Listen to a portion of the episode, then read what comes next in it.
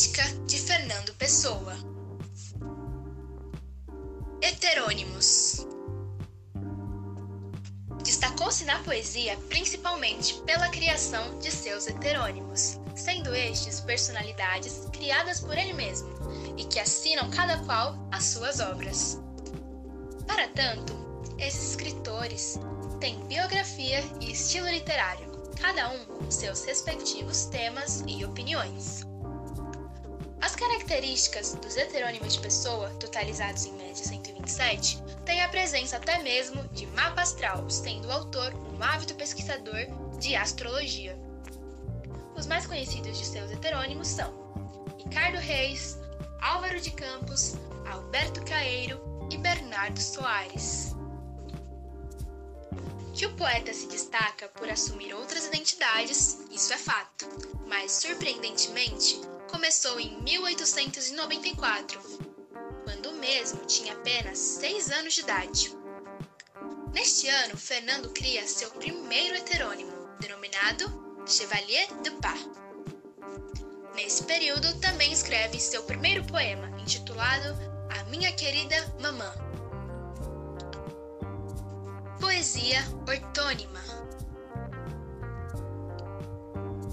Sendo o conjunto de trabalhos que a pessoa assina com seu próprio nome, é dividida em dois momentos.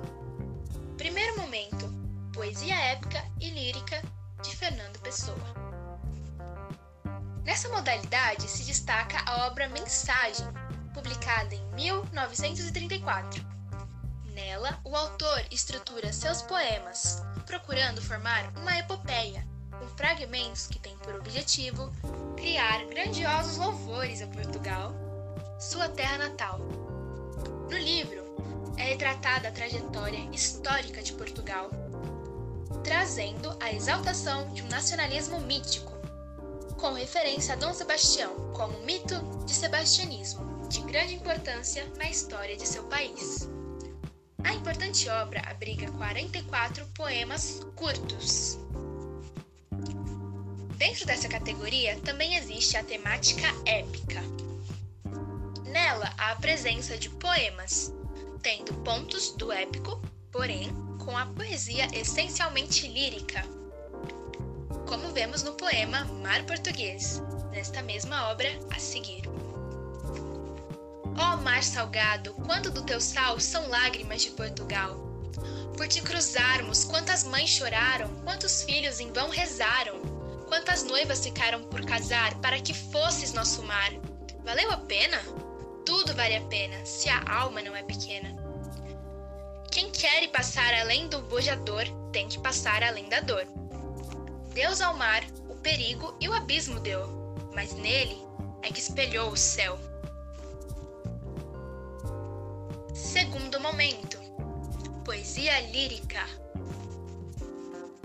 Com a presença de versos livres e tradicionais, é marcada pelo antissentimentalismo, o racionalismo, o neossimbolismo, a valorização dos sons através da aliteração e a metalinguagem apresentando poemas em que o assunto é o próprio fazer poético. Como um exemplo de sua poesia lírica, existe o poema Autopsicografia, presente no livro Cancioneiro. Nele há traços de metalinguagem, com a análise da figura do poeta, onde o escritor medita sobre o ofício da poesia.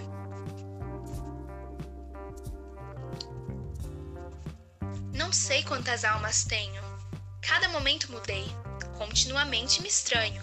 Nunca me vi nem me acabei. De tanto ser, só tenho alma. Quem tem alma não tem calma. Quem vê é só o que vê. Sente não é quem é. Fragmento do poema Não sei quantas almas tenho, de Fernando Pessoa. No dia 30 de novembro de 1935, Fernando Pessoa faleceu na cidade de Lisboa, deixando textos inéditos, manuscritos e datiloscritos, além de seu memorável legado. Estes textos foram sendo descobertos e publicados ao decorrer do século XX, formando assim um dos mais belos e importantes conjuntos de obras da língua portuguesa. A Casa de Fernando Pessoa, ou Casa de Poesia. Localizada em Lisboa, é um espaço cultural, inaugurado em 1933 em homenagem ao poeta, considerada um ponto turístico. Nela, Fernando Pessoa morou em seus últimos 15 anos de vida, com a mãe e seus meio-irmãos.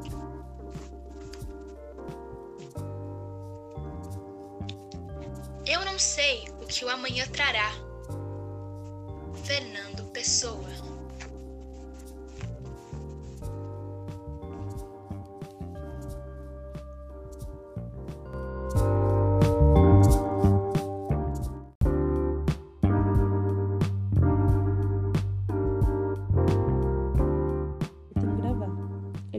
Começar a gravar e a hora que você coloca o, algum celular aqui perto do som pra ficar tipo bom, sabe?